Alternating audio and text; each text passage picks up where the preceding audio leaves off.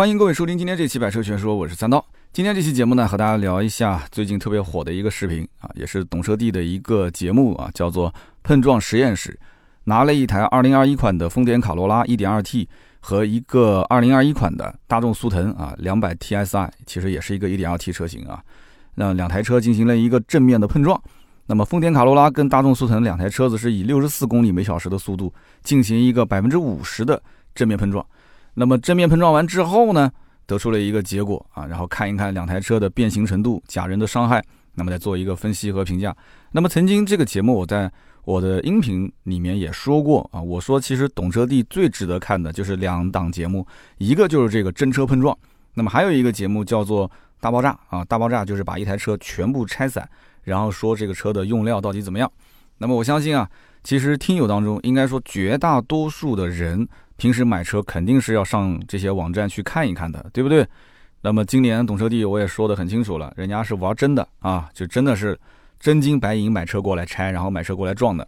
那么听友当中为什么关注这个碰撞事件特别特别的多呢？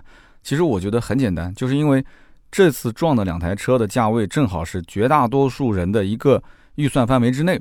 也就是说，现在大部分的私家车其实都是在这个价格区间，对吧？如果家里是一辆车刚需的话，很多人基本也就是在十到十五万的区间。那么就算是第二辆车代步，很多人啊，如果不是买豪华品牌的话，基本上也就是十几万的车。那么这两款车呢，又是一个德系的代表，一个是日系的标杆作品，所以拿这两台车进行碰撞，那么又是两个最新的平台架构，一个是 TNGA，一个是 MQB，所以很多人讲叫 MQB。大战 TNGA，哎，所以说这个平台还是非常会策划的啊。这个你根本不用看内容，你听这个名字就很有意思，对不对？TNGA 大战 MQB，所以说有钱可以任性啊。很多人讲懂车帝就是懂车帝矿业有限公司啊，然后他主持人也讲说这是地球上第一次啊，媒体用最直观的方式啊，用 MQB 和 TNGA 的车直接进行正面碰撞的。所以呢，你说撞完之后哪个车更安全，让大家更直观的去看。但是呢，对于这个视频啊，我有很多自己的想法，想跟大家进行一个分享。那么，首先很多人也很关心，说这一类的视频会不会有被充值的可能性？其实到目前为止啊，我不敢说代表平台说话，但是从我分析的角度来讲，还没有被充值。但是将来懂车帝肯定也是会被充值的，而且现在有一些频道是被充值了。这两档节目其实最根本的目的是给懂车帝，第一个是博取流量，第二个是增加他的信任背书。啊，因为现在汽车之家已经是车托之家了，懂车帝要玩的就是汽车之家不敢玩的东西。但是呢，从流量上来讲，懂车帝肯定还是干不过汽车之家的嘛。所以他现在就要做汽车之家不敢说真话、不敢办真事的这一个打他的软肋嘛。啊，这件事情。那么懂车帝做完之后，他相当于就是回到了汽车之家可能十年前啊十几年前的那种状态，就是说还是为消费者去说话啊，去说出一些消费者关心的东西、想知道的东西，给他做信任背书嘛。对不对？这个江山代有人才出嘛，所以因此呢，懂车帝就要干这个。但是等他一旦流量上来之后，他后面要做什么？那么我们今天就不说了。其实大家心里都很清楚的，对不对？那么大的一个公司，那么多人要养活，你再看一看字节跳动啊、头条系的那种操作模式，那今后怎么玩？那心知肚明。但是就目前来讲，这个节目还是有可看性的。那么这个视频本身不是很长啊，可以说全程无尿点。本来嘛，两台车子对撞之后，主持人进行一个讲解啊，也确实没什么尿点啊。表面上来讲啊，这两台车撞完之后，什么结果呢？丰田卡罗拉的车身整体的溃缩程度非常明显。那么我们说人话，就是卡罗拉撞完之后，就是基本上就废了啊，就是前面的整个的引擎一塌糊涂。但是大众的速腾呢，撞完之后呢，哎，它没有明显的车身的这个溃缩情况。那么也就是说，它撞完了。好像不是看上去那么的惨，那么的严重。那么主持人进到场地之后，把车门一个一个拉开啊，发现大众速腾的车门很轻松就可以打开，车内的气囊也都弹出来了。那么假人的保护也还算可以，因为它前部的碰撞本来就不是特别的严重嘛。那么再过去看那个丰田卡罗拉呢，卡罗拉不但车头的整体的这个溃缩程度啊，就看起来很惨，也非常的严重。那么同时驾驶舱的假人腿部啊。也是啊，就是被侵入量非常大，然后就是造成了损伤。那么同时最关键就是碰撞之后，卡罗拉的车门从外面拉不开，那所以呢，主持人只能是手动去开启，而且开启了主驾驶的门之后，发现后面的门又打不开，所以它每一个门都需要分别手动去解锁才能打开。所以这也是网上很多网友吐槽的点。那么我们也要讲到，就是丰田卡罗拉，它车内的气囊也全都弹出来了，而且卡罗拉的气囊是可以讲同级别配备相对来讲比较多的。那么通过拆解，我们再去看两台车的车身的情况，内部的变形也是卡罗拉明显大于速腾的，它车内的变形的地方非常的多，而且卡罗拉的后座是直接弹起来了啊，所以由此可见，卡罗拉碰撞之后，车身整体结构应该讲变化还是非常大的。那么因此呢，导致它后排座椅直接就弹出去了，车身变形了嘛，对不对？那么不管怎么讲，这一次的对撞的事件啊结束之后。那么很多的一些小伙伴看完视频，真的是一身冷汗，说：“哎呀，我幸好没去订卡罗拉，我当时都准备订了，是吧？”那么是不是看完这个视频之后，我们就能一棒子打死，说那日本车不安全，卡罗拉这个车很垃圾，根本就不能买呢？那么网上也有一种论调，叫什么呢？叫做德系车是测试没赢过，实战没输过，对吧？那么日系车正好是相反。啊，呃，日系车呢，就是只要是测试，基本上不管是国内的还是国外的，全都是优。但是呢，你看，哎，这拿两台真车这么一撞，好像日系车就不是那么太好了。那么是不是像网友所说的那样，就是说日系车啊，壳子比较脆啊，安全系数不行啊，不值得信赖呢？那么当然也有人讲啊，说丰田现在的安全其实不仅仅是车身的强度，你也要考虑进入，就是说，哎，卡罗拉这种车子全系都是配备主动安全配置的，它主动安全配置配备的好的话。那很多事故是提前规避的，那么所以网上争论也很多啊。那么我们就不管网上是不是有呃，比方说公关公司安排的水军去洗白的，或者说呢这个丰田想借机去造个势啊，把这个负面变成正面的，这些不重要。我们今天就从最现实的角度，就是一个消费者的角度，哪些东西是我应该最关注的点？我觉得可以好好的分析一下。首先，我们其实可以看到，就这种碰撞测试啊，你最应该关注的点。应该是车辆对于驾驶人员或者说是驾乘人员的一个保护，就是现在你会发现所有的碰撞测试，它对于驾乘人员的保护啊，这个关注度并不是很够。有人讲说不对啊，那碰撞测试撞完之后，车子都损成那个样子了，那很明显对于人的伤害那就很大。如果说啊看上去不是那么惨的话，那就车子应该对乘员的保护会非常好啊。这个不完全是，我觉得，首先我们可以看到很多的车辆啊，它的受损情况虽然说很惨很惨。但是其实它对于车内空间的压缩或者说是侵入量并没有特别多，就算比方说卡罗拉整车的车身变形非常多，但是它气囊全打开之后，比方说主驾驶、副驾驶甚至后排，哎，它保护的很好，车子是毁了，但是人是活下来了，或者说人的受伤害程度并不是特别的高。那么这一次的碰撞结果孰优孰劣，还真的不好说。那么对于这种碰撞结束之后的假人的分析，我觉得是非常非常重要的，对不对？大家认不认可？那么其实你要知道，很多的碰撞的这个测试机构，你比方说这个 C N Cap，很多人讲说 C N Cap 就是五星批发部，那它为什么要存在呢？它给厂家这些量产车在销售过程当中啊，它可以贴个标签。那本车是 C N Cap 五星碰撞标准，以前在 4S 店我们都能看到很多车的车身啊、前挡玻璃啊啊都会贴个这个。那是因为以前的中国老百姓根本就不懂什么叫做碰撞标准，但是你一看到是个五星。对吧？你觉得心里面就很满意了。那么后来通过互联网，通过手机移动端，啊，老百姓越来越懂了，知道啊，C N Cap 就是一个五星批发部啊，就周周围什么车上到一百万，下到十几万、几万的，它都是五星，那就没什么好说的了。那么后来不是出了一个中保研吗？但是中保研这样的公司是保险公司一起联合起来搞的，就跟美国的 R I H S 一样的，人家是出于考虑今后的维修成本和保险理赔。所以它不是是从消费者实际利益出发，而是从一个企业、一个公司的实际利益出发，对不对？我说的没毛病吗？或者我们退一步讲，它其实就是从车辆本身出发，车子撞完之后，我就分析这个车本身。那么至于这些假人伤害，我们看到有多少评判标准是从假人伤害上面去分析的呢？包括其实懂车帝的这种碰撞最后的，呃，主持人最后的讲解，假人伤害的分析也几乎是被忽略的。但是我觉得这才是老百姓最应该关心的点。因为你想想看，车子撞坏了，保险公司可以修啊。如果撞的实在是太严重的话，你可以选择报废啊，对不对？你报废，保险公司给你一笔钱，你还可以买新车。但是人伤，不管是轻重，首先肯定是人受罪，对吧？其次呢是影响到生命安全。那万一真的一撞，对不对？这个赔偿金，你车上的人都拿不到了，你只能是家属去拿，那就更麻烦了。所以说，当我们谈到车辆安全的时候，当我们去看这种所谓的碰撞视频的时候，我们更应该关心的点就在这个位置。就是说，他撞完之后人伤到底怎么样？而且现在很多家庭都是二孩，对不对？那么二孩的话，未成年人是不能坐在副驾驶的，所以他一定是坐在后排。那么碰撞测试的时候，它能不能后排安上一个儿童座椅，或者是两个儿童座椅，然后再配合一个假人，一个成年的假人啊，两个儿童的假人坐在儿童座椅上，那么模拟什么呢？模拟一家三口或者是一家四口出行的状态。那么碰撞之后，我们再去让主持人详细讲解一下每一个座位，那么假人他分别受到的伤害程度是怎样的，对吧？特别是一些关键的部位，比方说头部啊、颈部啊、胸部啊这些，那这种碰撞测试就非常的完美了，而且他站的角度其实就是从消费者的角度这个立场去分析的，那我绝对是双手双脚啊拍着给他叫好。那么这一次卡罗拉碰撞之后，对吧？我们不管说啊，车身变形、气囊打开，然后什么内部侵入到底怎么样？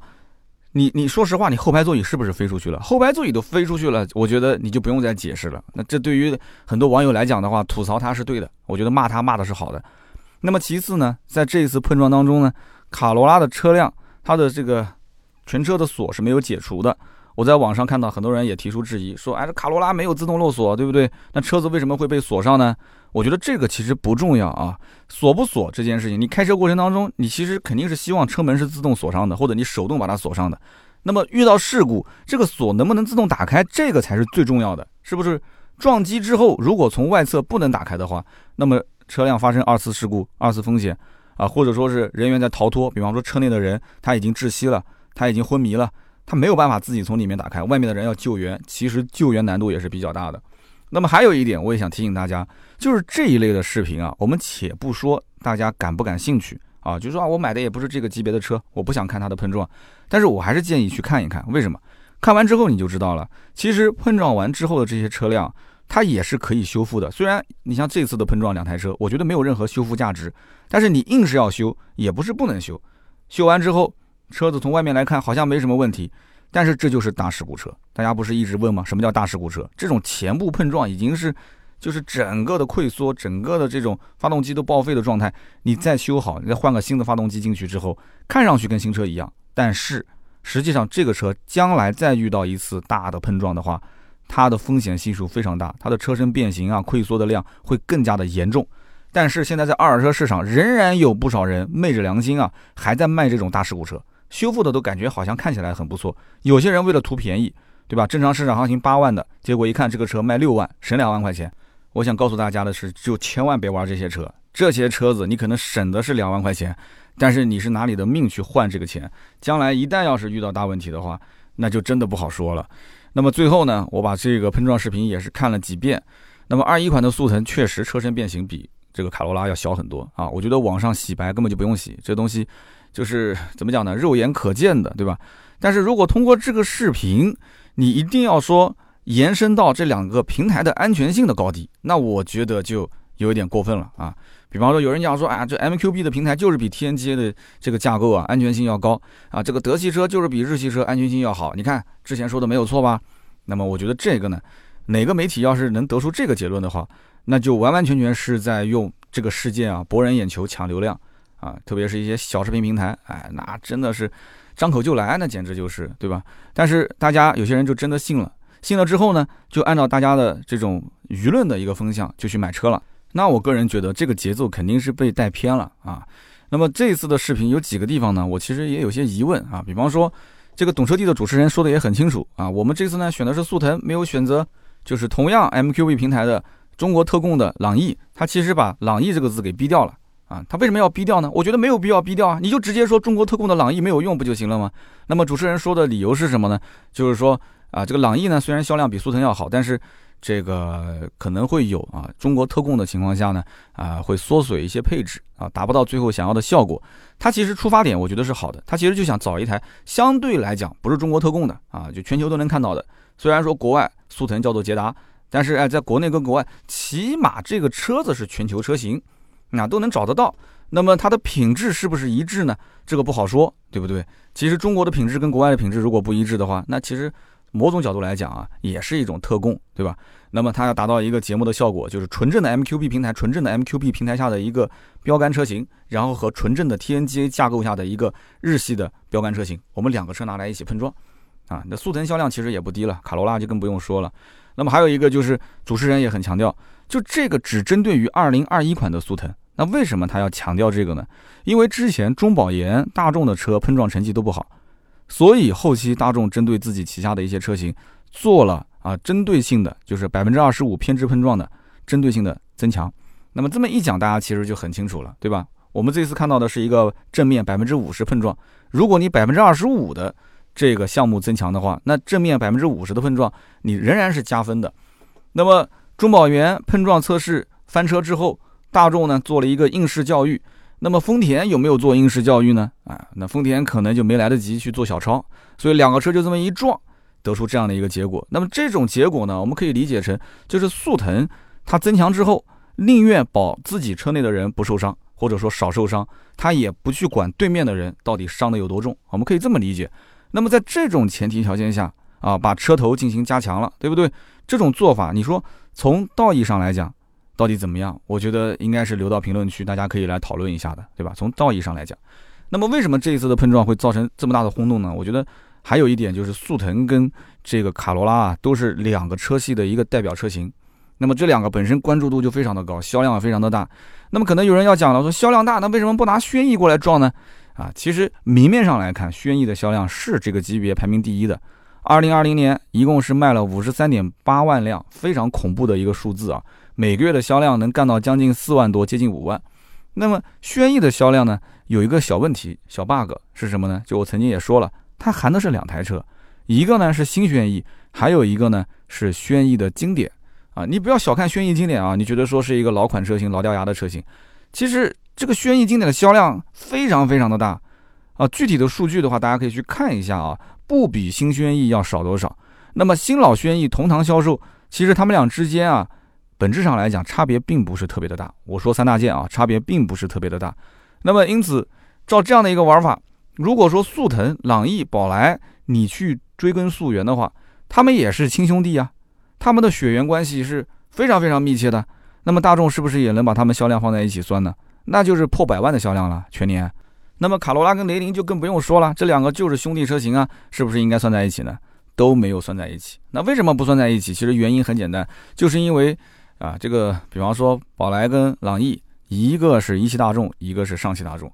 那么卡罗拉和雷凌呢，一个是一汽丰田，一个是广汽丰田。那么日产为什么能算在一起？是因为日产只有一个东风日产，就这么简单。所以 A 级车的这个销量，你要如果说它是 Number One 的话，啊，速腾、卡罗拉这些车其实是不服的啊。那么作为懂车帝平台拿这两个车去撞，那么关注度高也是很正常的，因为大家可能关注的不仅仅是这两台车，也包含着它的一些兄弟车型。那么也正因为这些车有很多背后的兄弟车型啊，大家会去联想，甚至会去连坐。那么连坐是怎么个概念呢？我觉得就这次的碰撞，虽然说结果是速腾赢了啊，但是大家会根据速腾联想到朗逸、宝来这些有血缘关系的车，包括你，包括那个叫零度，对吧？那么绝大多数的人甚至会联想到，呃，说 MQB 平台怎么样怎么样。我刚刚前面也说了，那么卡罗拉这次呢是输了，对吧？输了，那么很多人就会联想到雷凌，甚至整个 TNGA 的架构，比方说凯美瑞啊，比方说这个呃亚洲龙啊这些车，那是不是都不安全呢？哎，这也是现在网上的评论的一个焦点。那么速腾是 MQB 平台，那么大众家族里面也是绝大多数的车啊都用这个 MQB 平台。那么 TNGA 也是一样的，丰田绝大多数的车都是用这个架构。那么这两种说法就是说，哎，MQB 跟 TNGA 到底哪个更安全，在网上一直都有争论。可是我想讲的就是，这个一个大的平台，一个大的架构下面，它会分支出非常多的一些，比方说 MQB 的 A 零级、A 一、A 二级。TNGA 的 B，TNGA 杠 C，TNGA 杠 K，它有各种不同的针对啊各种车型啊提供的这种平台架构啊。那这个安全性方面，你需要一台车一台车就去测，而不是说由一辆车撞完之后你就得出了啊全平台都不安全这种结论，对不对？每款产品的设计不同，而且它的主动和被动的配置，这个安全度啊也不相同。而且随着车型级别的提升啊，它的做工用料各方面其实都是不同的。所以有的时候我们在想，这个碰撞呢，同级别的撞能撞出一个结果，但是我们在路上发生事故啊，往往它不是说挑着同级别的车撞啊，我们可能会遇到各种各样不同级别的车型，那么它之间的碰撞又会得出什么样的结论呢？啊，我们说一个大家别喷我的话，你比方说速腾在路上，你遇到了亚洲龙，两个车咣叽一下撞了，那哪个车更安全呢？那速腾在路上啪遇到了一个汉兰达撞了，那哪个车又更安全呢？所以这真的不好说啊。但是呢，这有点吹毛求疵了。我觉得首先有平台做这种碰撞就已经很不错了，对吧？那么我们也不得不承认啊，这种碰撞的视频带来的影响应该说是非常大的。那么网上网友解读的方式也是多种多样的。虽然说这个主持人啊也非常非常专业了，讲的呢很透彻了，但是呢到了网友这个层面呢，那解读的方式又不同了，得出的答案也是多种多样。所以这种碰撞测试呢，我其实内心呢又是希望平台能坚持多做一些啊，能能坚持做下去。但是另一方面，我也感觉这种碰撞啊造成的这种舆论的风波啊，它是持续的，而且这种二次的传播啊，往往就会有的时候节奏就被带跑偏了。然后呢，平台只负责制作内容，只负责啊第一次的传播，他也不去控这些评论，他也不去做二次的解读和报道。所以我觉得这个大家自由发挥的空间非常的大，容易被带节奏。所以像我只能是微不足道的在音频当中啊说说我的一些真实的看法。它真的是会对很多的就真实选购的持币代购的客户啊产生很多的困扰。那么速腾跟卡罗拉的销量是摆在那个地方的，对不对？你你你这种视频出来之后，网上的这种言论再出来，会直接影响到非常多的一些啊准客户啊或者说是老客户的一种心态，甚至有的人可能开个一年两年，看到这个视频之后，他都想卖车了。有没有？我们听友当中有没有看到这个之后啊？老车主一看这卡罗拉撞成这个样子，心惊胆战的。啊，第二天打电话就问了，说，哎，我这卡罗拉能卖多少钱？是不是？那那那有的这个速腾车主看完之后就开心了，是吧？哎呦，怪我的车原来这么安全，那就开车以后上高速速度可以稍微开快一点了。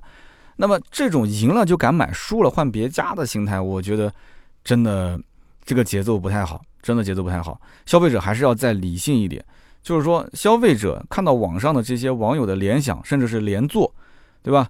那么赢的品牌，所有的车都沾光；那么输的那些品牌呢，对吧？所有的车子都遭殃。那么这种心态，我觉得真的是不可取的。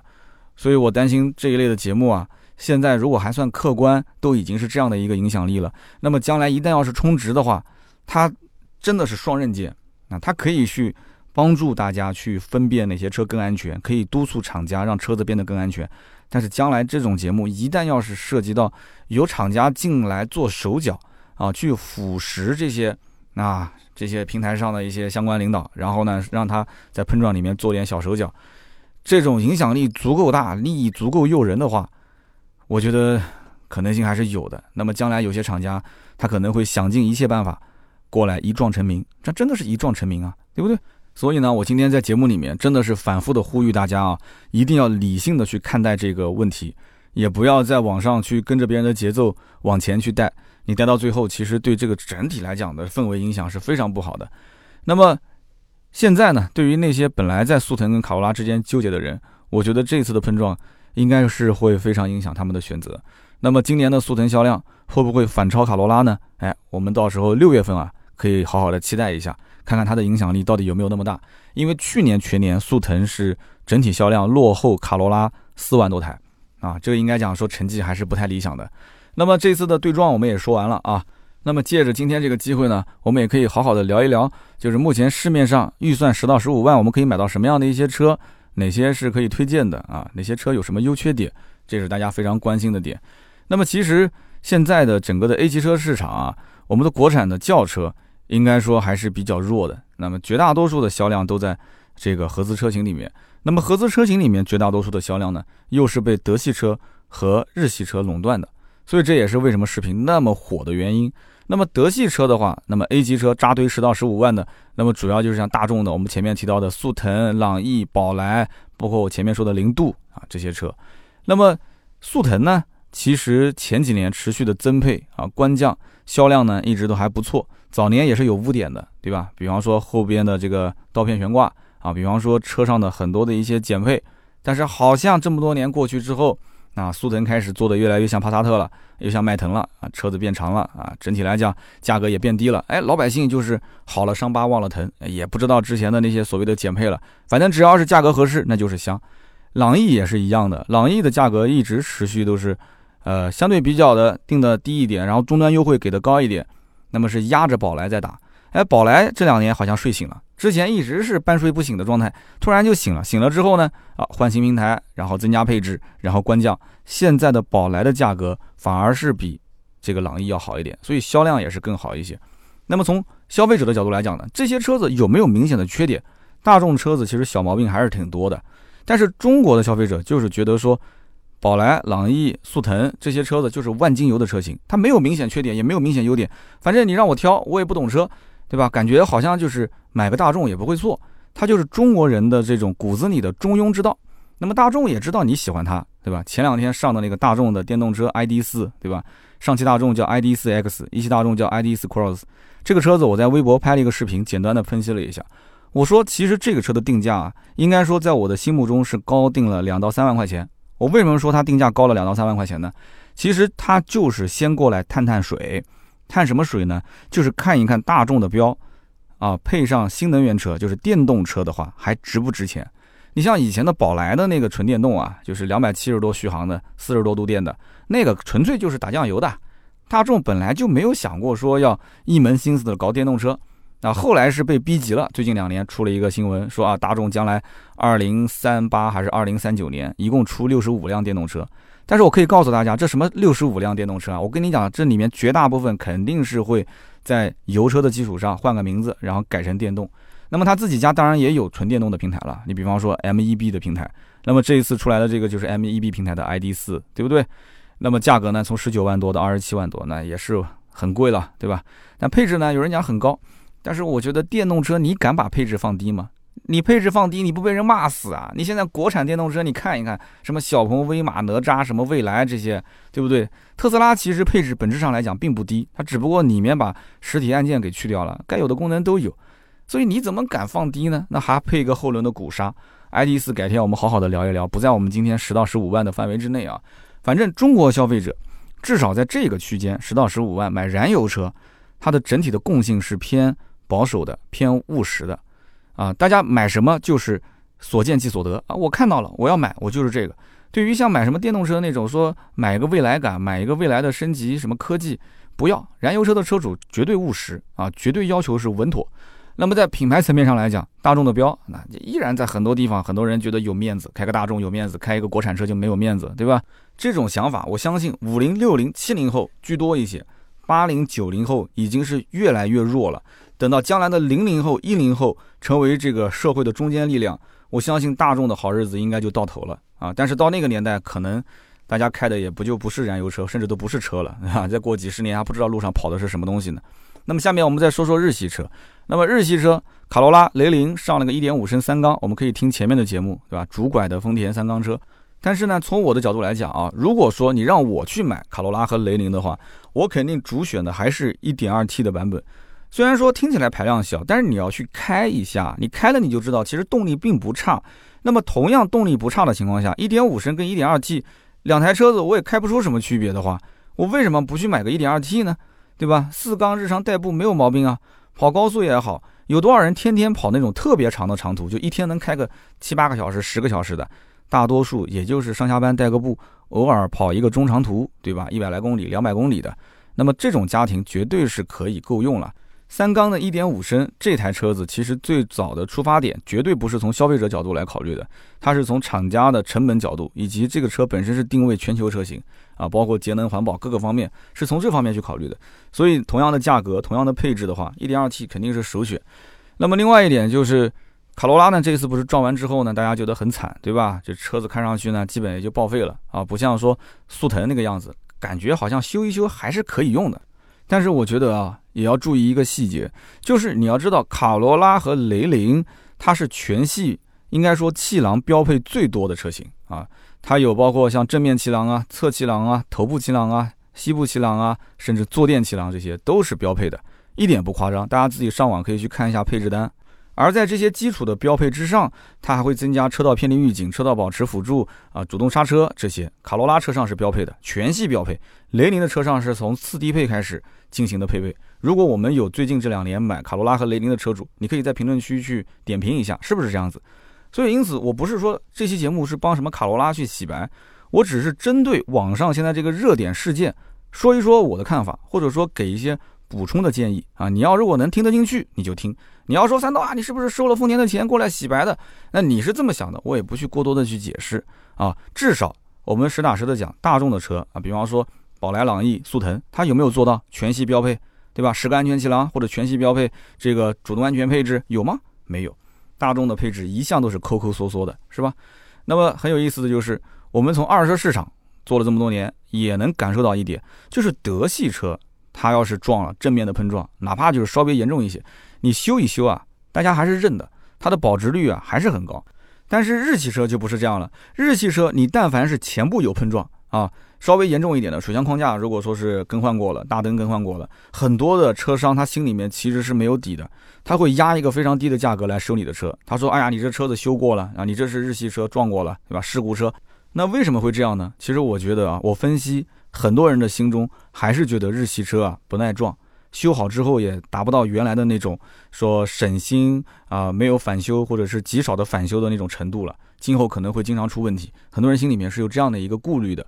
那么如果说你的预算在十五万上下啊，上下一些，呃，大众的车子呢是没有混动的，但是丰田有一个混动车型，1.2T、1.5升和混动车型如何选？我觉得更多的呢还是去体验一下，看看它的这种低速的静谧性，以及它的加速的感受，以及它的整体的科技感，不要完完全全冲着省油不省油这个问题点，因为本身你不管是一点五升也好，1.2T 也好，甚至包括大众的这些车，速腾、朗逸和宝来，其实油耗都不高，油耗真的都不高。你要如果是冲着省油去的话，你真的省不下多少钱，没有多少意义啊！你要想省油，你不如不要开了，你就天天把车放到你的车位上，那更省油啊，零油耗。所以呢，言而总之，总而言之啊，就是一句话：买车一定要把这个问题啊看得全面一点。我刚刚说的已经非常非常清楚了。这种碰撞视频你可以看，你可以了解，但是你也要结合产品本身，因为你买的是一台新车，对不对？丰田给到你的有很多主动、被动的一些安全配置，你将来开车的过程中。主动安全配置会帮你规避掉更多的风险，但是大众给不了。但是明显大众的车子前部呢也确实是做过增强了，对吧？百分之二十五偏置碰撞，它对吧？它额外的去增强了一些，那它宁愿伤别人不伤自己，那这种你能不能接受啊？这就是我们要了解的点。那么接下来呢，我们再说说一些其他的同级别的车，比方说轩逸。那轩逸呢，刚刚前面也提到了，销量非常好。那么这个销量呢是新老款一起啊拼凑起来的。那么我们到底是买老款还是买新款呢？其实从我角度来讲，我的观点非常明确，性价比肯定是老款的性价比高嘛，想都不用想嘛。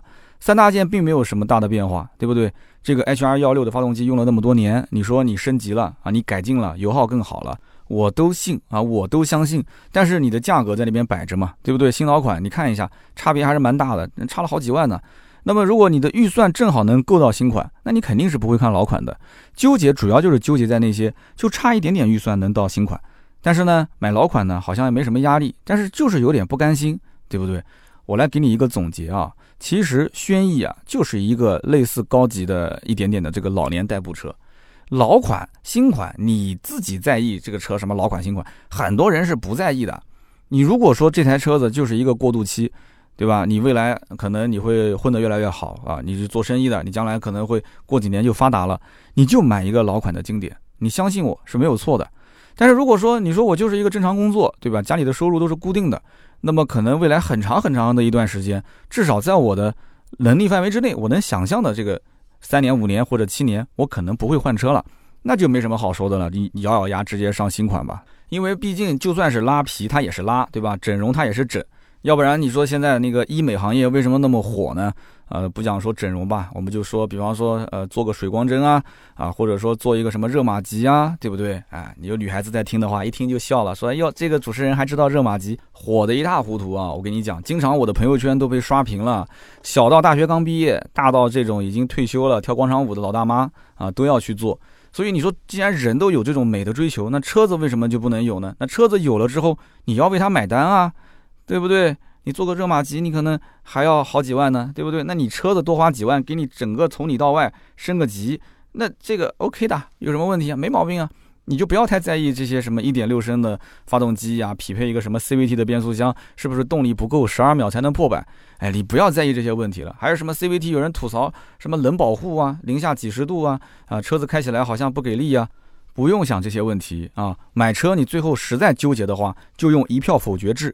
你如果真的不能接受的话，你觉得说 CVT 就是不耐用，将来可能会出问题，那你就一票给它否决掉。你心心念念又要买，然后又要天天吐槽，那你这日子过得就非常的痛苦了啊！就 CVT 其实是几十万公里之后会出问题啊，正常家用谁能开到几十万公里呢？对吧？大部分的情况下小毛病还是比较少的。那么既然提到日系的话，另外几款车肯定也要带着说一下，比方说像思域啊，像昂克赛拉啊，甚至包括阿特兹。那么首先，我觉得思域这个车呢，啊，真的在 A 级车当中，至少看上去特别的运动啊，看上去特别运动，而且特别会吹牛逼啊，因为它本来就是一个品牌，这个产品就是名声在外的啊，有历史可以说，有传承，有故事，调性保持的也挺好的一款车型。但是呢，这车子呢，你买回来之后啊，就看上去好像不太会过日子，就开这个车的人好像不太会过日子。这个我不是说打击那些开思域的，只是看上去。那么因此，有些上了年纪的人可能比较难接受。那么思域车主都是比较偏年轻化的啊，不管怎么说，销量都非常的好。所以呢，对于思域我也没什么好说的，真的喜欢也可以买，对吧？那么现在也没听说那 1.5T 发动机有什么问题啊。虽然说之前有一些黑点，但是最近两年没什么投诉了啊。那么昂克赛拉呢？其实昂克赛拉的稳定性一直都很好，很少听到昂克赛拉的负面。就算之前阿特兹变成了阿特兹啊，但是现在我们也没听说过昂克赛拉是吱吱吱，对吧？昂克赛拉一直都是很稳定的，甚至有人讲说开一个马自达的修理厂，就用不了一年就倒闭了，因为没车来修啊。所以因此昂克赛拉的整体口碑是不错的。那同样也创驰蓝天的技术，对吧？然后这个自然吸气加一个 AT 变速箱，很多人纠结，无非就是纠结我到底是一点五还是上二点零。但是肯定现在是买二点零的嘛，二点零的官方价格是降过的。那么也是因为官降完之后，现在的优惠就变得特别特别的少。我唯一需要提醒一点就是，如果你已经是买到了昂克赛拉2.0的中配，我是强烈建议你去看一看阿特兹现在什么行情。阿特兹之前因为是这个，就是去年下半年的时候负面啊比较严重，就是因为异响的原因，再加上今年马上三月份阿特兹要换新上市，那么因此现在这个阶段的阿特兹的价格非常给力啊。三万到四万的优惠啊，全国各地略微的有一点差别，反正你要如果好好的砍一砍，肯定是三万五往上跑，问题不大。所以因此呢，你要如果买昂克赛拉或者是阿特兹，你真不要以为说阿特兹就是二十多万的车。阿特兹现在如果是低配二点零的话，基本上十七上下是可以落地的啊。如果是二点五的话，稍微贵一点啊，十九到二十一。那么所以这就是我想给大家做个提醒。那么刚刚也提到了另外一款车，就是美系的福克斯。福克斯这种车子呢。很多人就是两极分化，要不呢就是直接奔顶配，对吧？什么三缸不三缸这些东西我不关心啊。这车的外形就是我的菜，很运动。然后这车呢底盘确实也很好，用料也很扎实。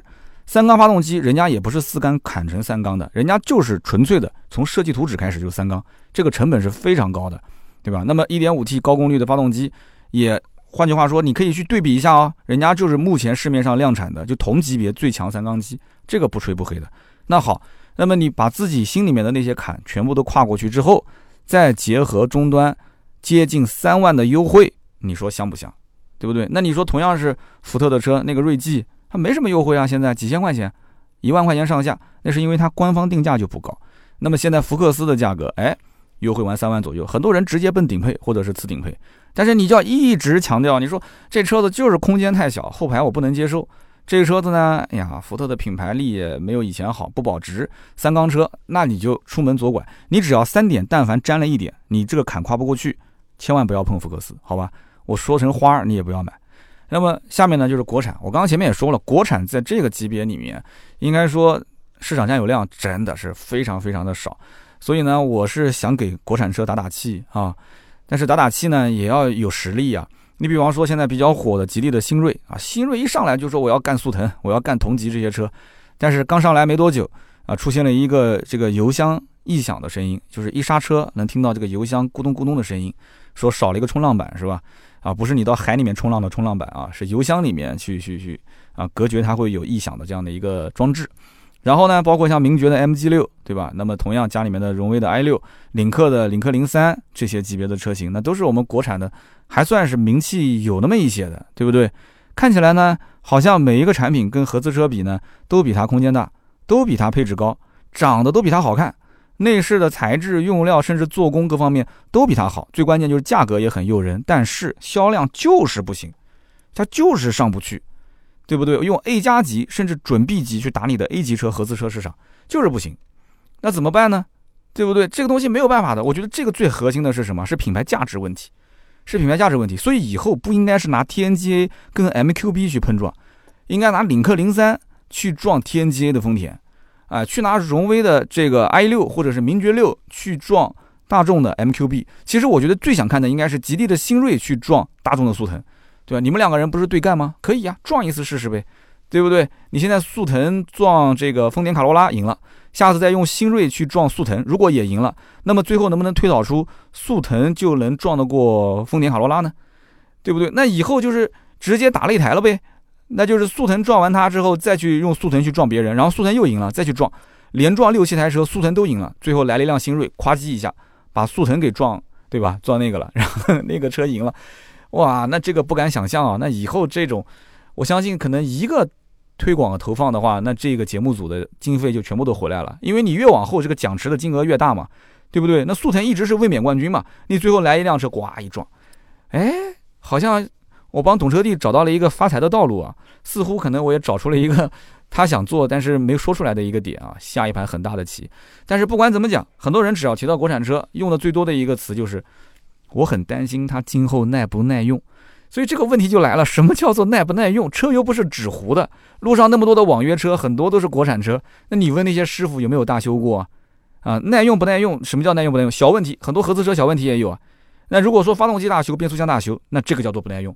如果开时间久了，说连底盘都变形了，车身到处都是异响，那这个叫做不耐用。但是呢，从本质上来讲啊，咱们中国人造车，咱们的华系车没有那么差。你可以说他手上没有什么核心的技术，发动机、变速箱可能很多的技术没有国外那么先进，但是造车这件事情，中国人是可以给你玩的明明白白的啊。那么接下来我们做个小总结啊，手里面捧着十几万、十万到十五万啊，这个预算想买台车，到底应该怎么买？我觉得你要考虑清楚几个点，这个安全是不是决定你最终购买的核心要素？我相信你现在这个时间点，你看到这个视频了，你天天跟别人聊天都是安全不安全？等到你再过个两个月，你看呢？一定是好了伤疤忘了疼，你就不会再谈安全了。你会说这个车长得不好看啊，那个车好像听说油耗高。你关注的点啊一直在来回的摇摆。很多人就是这样，他不知道自己到底要什么。买车，特别是这种十来万的车，你就要解决你最根本的问题：你到底是干什么？上下班代个步，还是跑长途？一家三口、四口，还是五口，还是六七口？对不对？你对它的这种乘员的安全保护，包括对于车上功能的舒适性的要求，你自己去做一个筛选。你不能要求一个车这个也有那个也有，你可以选择一票否决制嘛，你也可以选择就这几个点，我一定要有，有了我就买，对吧？所以你要斟酌一下啊，自己的用车程度、自己的用车环境、自己的用车习惯啊，包括还有一些人特别喜欢开车的啊，要马力大，要操控好。但是你怎么不去问问你老婆呢？这种车子一定是悬挂梆梆硬的。对不对？然后开起来噪音也特别大的，那你老婆说不定要的就是那种舒适度很好的车呢。那你们两个人又要开始进行一个平衡。反正总而言之，今天聊那么多呢，也是从卡罗拉、速腾对撞的这件事情呢，聊到安全，然后聊到这个级别的一些车型的对比，简单表达一下我的观点，好吧？大家也可以看看我们的微信订阅号啊，公众号“百车全说”，文章里面有大段的和我的音频不相同，甚至是完全背道而驰的观点。我现在是。管不了他们俩了啊！他们俩真的是特别有想法 啊！他们说我，我觉得三刀我跟你想的不一样，那你们就去看一看，大家就去看一看啊！兔子跟传谣到底是什么样一个观点？那么今天节目呢就到这里，也希望大家多多的转发、评论和点赞啊！把节目转出去之后，让更多想看卡罗拉、速腾对撞的这个分析的人，我相信很多人朋友圈里面肯定会去关注这个的。那么希望大家多多的支持我的节目，谢谢。那么下面呢是关于上面两期节目的留言互动。那么上面为什么是两期呢？因为有一期小鹏的特约，我看到现在特约的环境特别好，就大家呢在特约的下方评论区啊特别支持我，留言评论呢大部分都是一些正面的，非常感谢啊！主播也要吃饭，我觉得这种特约还是那句话，我们尽量把它做成一个干货普及类的节目，因为商家只能要求我去读稿，把稿件的字修改成逐字稿之后呢，一个字不让改，然后必须要呃不能有自由发挥的空间，那么所以我们就想把它变成一个很干货的一个。对吧？就是这种内容。那么上期的小鹏的特约，我们赠送的是百车全说的靠垫跟头枕。那么首先第一位叫做大玩派轰趴啊。那么他说小鹏是我跟百车全说之间的一个桥梁，因为我之前开燃油车，我只能听广播和 CD，我听不了喜马拉雅。二零年一月份我换了小鹏的 G 三啊，当时也是对比了 BBA 很多的一些车。那么当时我买的是小鹏 G3 的顶配版本，那么车上呢就自带喜马拉雅，之后呢也就是喜欢上了这个节目，啊，那真的是感谢小鹏啊，感谢这个 喜马拉雅节目里面还竟然有我的节目，因为有的车机上喜马拉雅是找不到我的百车全说的，那现在陆陆续续好像也都有了。那么他说这个小鹏其实服务还是挺好的，我这个车开了一年了，感觉整体还是不错的，特别是跑高速真香。他说的应该是跑高速的车辆的驾驶辅助系统。然后他说，他也经常会给身边的朋友去安利小鹏，说这个车子呢用车成本低，科技感也很强。说今后小鹏可能会出一些中型的轿车或者是中大型的 SUV，那我还是会考虑的啊。也希望三刀的节目越做越好。非常感谢啊，非常感谢。首先感谢你支持我的节目留言评论，那同时感谢你选择小鹏这个产品，我的金主爸爸。那么下面一位听友叫做心若沉浮，浅笑安然。他说：“三刀，我听你节目这么久啊，这是我第二次的留言。我是小鹏 P7 的车主，二零款后驱超长续航至尊版，应该讲不吹不黑，这车用起来真香。那么这一台小鹏 P7 呢是顶配啊，搭载的是 NGP 的导航系统，今年一季度啊就正式的可以开放使用了。那么可以说是目前量产车当中啊自动驾驶辅助最强悍的一个版本。他说他作为车主其实也知道啊，小鹏是一个初创企业。”啊，这家公司肯定也是会跌跌撞撞的往前跑，会出现一些问题，但是它仍然还是会支持的。所以大家有没有发现，小鹏的车主就是这种调性啊？买完这个产品之后，他会很沉迷于这个产品当中的一个非常突出的亮点。但是我们会发现，玩燃油车的人就很少能找到这样的感觉。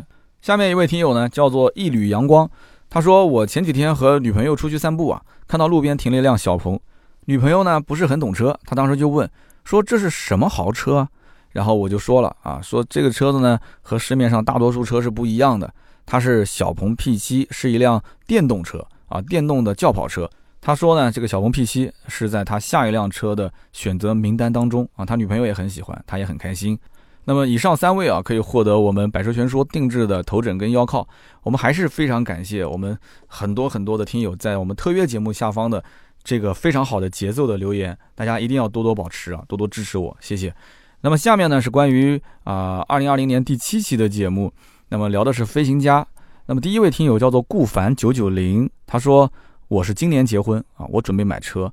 我当时呢看车之前，朋友推荐买的就是飞行家，我就带着我老婆一起去看了。那么坐上车之后呢，我就下不来了，说哇这车上真的是很豪华。那么开上之后呢，就更下不来了，就感觉这个动力啊真的很香。但是最后呢看了一下钱包，发现啊就不香了，为什么呢？因为钱不太够，那个时候呢，呃，销售说国产还没上市，所以要等国产上市。那么国产上市之后呢，一定会比进口车便宜很多很多很多。他强调说，销售讲了三次很多。当时老婆一听说，那国产之后会便宜吗？那就交定金呗。那么当时订车呢，还会送一个旅行的名额。当时他们两个人因为要结婚嘛，正好要去度蜜月，就觉得说，哎，挺好啊，对吧？但是呢，老公当时就很清醒啊，说你先别急着交钱，我们先等一等，国产上市之后看好了价格，如果真的是便宜那么多，我们预算够的话，那我们就买。结果一上市，好家伙啊，这个车的价格并没有降那么多啊，不在他的预算范围之内，所以最后呢，退而求其次，买了一个福特的探险者。他说买完之后啊，其实心里面还是有点有点纠结啊，这两台车差距啊还是有的。整体的品质，飞行家比探险者还是好太多，所以你看，选择只有这一次机会，是吧？我相信你下次换车也不会换这个级别了，所以是不是心里有点后悔啊？啊？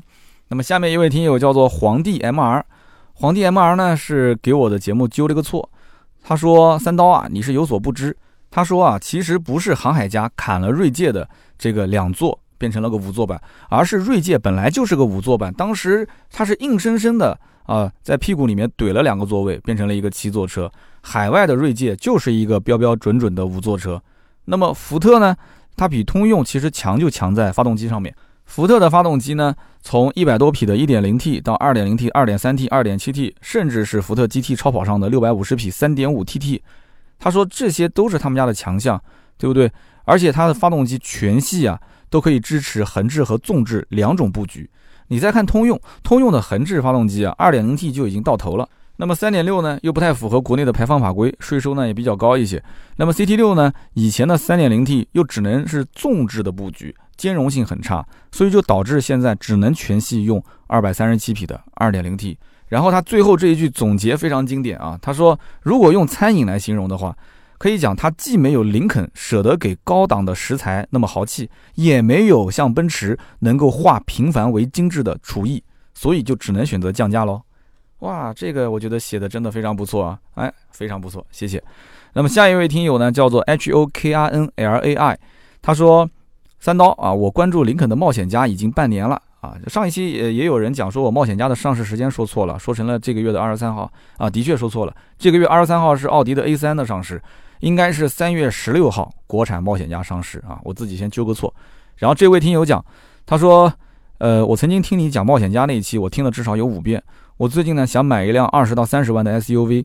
看了宝马的 X 一，觉得内饰不行；看了 Q 三，女朋友不太喜欢；看了 G R B，我另外一个女朋友哦不，看了 G R B，我女朋友觉得说内饰很好看，但是觉得内饰呢塑料感还是有点强，那么动力呢又太小，所以呢我就和女朋友都试驾了一下啊，感受了一下，发现还是噪音有点大啊。说的是 G R B 啊，那么女朋友还是觉得说奔驰比较好，呃，我其实真的是不太喜欢，所以后来看了凯迪拉克，觉得叉 T 四有点小，叉 T 五呢。呃，咬咬牙能够得上，但是有没有必要？那女朋友又觉得说这些车内饰她不喜欢，最后看来看去就是一个冒险家。哎，我们两个人还都能认可，对吧？你节目里面也说冒险家一年之后三万起步，对吧？甚至能到五万，结果到今天优惠幅度也就是一万五，你这是在打我的脸吗？啊？他说我在上海啊，我和我对象就两个人啊，冒险家反正我女朋友也能认可，我也是认可它的动力啊、隔音啊都还不错，就是不知道价格能下探多少钱。看到这条留言之后啊，我还真的去查了一下啊，那一期冒险家的节目，我到底当时预测的优惠是多少啊？结果我是扇了自己一个耳光啊！我当时真的说是优惠，呃，半年之内三万左右啊，将来可能会更多，的确是这样子的。目前的这个行情呢，我只能是说它的产能以及厂家的这种对于销量的规划啊，它没有那么高的要求啊，比较的佛系。这个车子后期肯定是要放量的。现在的林肯的主要精力就是在 SUV 上面。但是好像就卖的特别特别的佛系，销量其实并不大，但是他就是想要控制它的这个价格，让经销商能挣钱，优惠个三万，如果是奔着五万跑的话，那经销商这台车其实就是不挣钱了。那么林肯的经销商在什么情况下去扑向这个优惠幅度，去放量，跟别的品牌去做厮杀？我觉得主要还是看经销商库存的情况。我其实每一次谈到优惠，都会提到一个库存比的问题。那么经销商又没什么，又没什么车，厂家的产能。爬坡又比较的慢啊，库存比比较的小，那真的是很难降。你如果说让我去预测的话，现在又是个疫情的大环境，疫情的大环境真的不好说。车价相对来讲还是比较趋于稳定的，你指望说突然一夜之间价格大降的可能性都不大了。现在厂家想放量还是需要成本的，因为毕竟人工现在都是弹性生产，所以呢，什么时候用什么时候买，也不要太纠结。如果你看来看去，呃，你主观上去判断林肯的冒险家，你和你的女朋友。两个人确实是喜欢啊，没有什么问题的话，什么时候用什么时候买啊，早买早享受，我只能是这么说了，对吧？将来就算优惠到三万，那又怎样，对吧？一万多块钱，你这个车子买回来，你只要是不卖，你永远不亏，一直在你手上开。林肯的车子将来一卖的话，保值率跟你前面提到的那些什么宝马的 X 一啊、奔驰的 G R B 啊比起来要差很多。那么奔驰 G R B，我最后提一句啊，前两天我听到有个听友，他跟我讲在上海的行情，你不是在上海吗？说能谈到七万二，啊，这个价格当时把我吓一跳啊！因为我了解的奔驰 G R B 的优惠也就在四万多，接近五万块钱，所以这个七万二的行情还是一个我非常关系不错的听友跟我讲的，而且他说他这个朋友是早年卖车给他的一个销售，后来跳槽到了奔驰店，应该是靠谱的，所以我建议你啊，还是好好的去问一问这另外的两款，就是奔驰跟宝马的价格怎么样？宝马叉一的行情其实也很好。啊，我个人觉得你能选择奔驰的 G R B 或者是宝马的叉一也不一定错，对吧？你也担心这个车价格会将来越降越低，哎，那我就告诉你，G R B 跟叉一的行情其实是很好的啊。好的，那么以上就是今天节目所有的内容。那么上面提到的这六位听友啊，尽快跟盾牌联系，盾牌的微信呢是四六四幺五二五四。那么加了这个微信之后呢，你可以看一看盾牌的朋友圈啊，非常的有意思。今年年底啊，我们要干一个特别好玩的事情。就是我们会带一批年货，那么这个年货呢是限量的。为什么要限量呢？因为这一批年货是我的老同学自己家的农庄去做的一些这个什么香肠啊、黑猪肉的香肠啊，包括呃咸鸡、咸鸭、咸鹅。我个人其实对食品这个东西还是比较担心的，但是毕竟我们俩是从小玩到大的，而且这个说实话啊，那天那一桌饭吃的，我从一个吃货的角度来讲。东西绝对是货真价实的，口感非常好。但是我的口味适不适合你的口味不好说。就是一句话，这个东西绝对不便宜，但是量就那么多。现在在跟他谈，可能一百份，也可能是两百份啊，也不会太多。如果感兴趣的话啊，可以找盾牌看看他的朋友圈，看看他的联系方式。我是强烈建议这个东西呢，买完之后就不要送人了，自己留着吃，因为这种东西啊，可遇不可求。他的农庄里面之前啊养殖的这些什么鸡鸭鹅啊，做出来的这些东西都是不对外卖的，都是一些呃老客户啊，就经常来吃饭的老客户的单位直接采购的。那么今年因为疫情的关系，稍微腾出来了一些，我说那不如做一个团购，也想在我们老同学的面前秀一秀我的私域流量，大概就是这么个意思。好了，我们今天以上就是节目的所有的内容，我们下期节目接着聊，拜拜。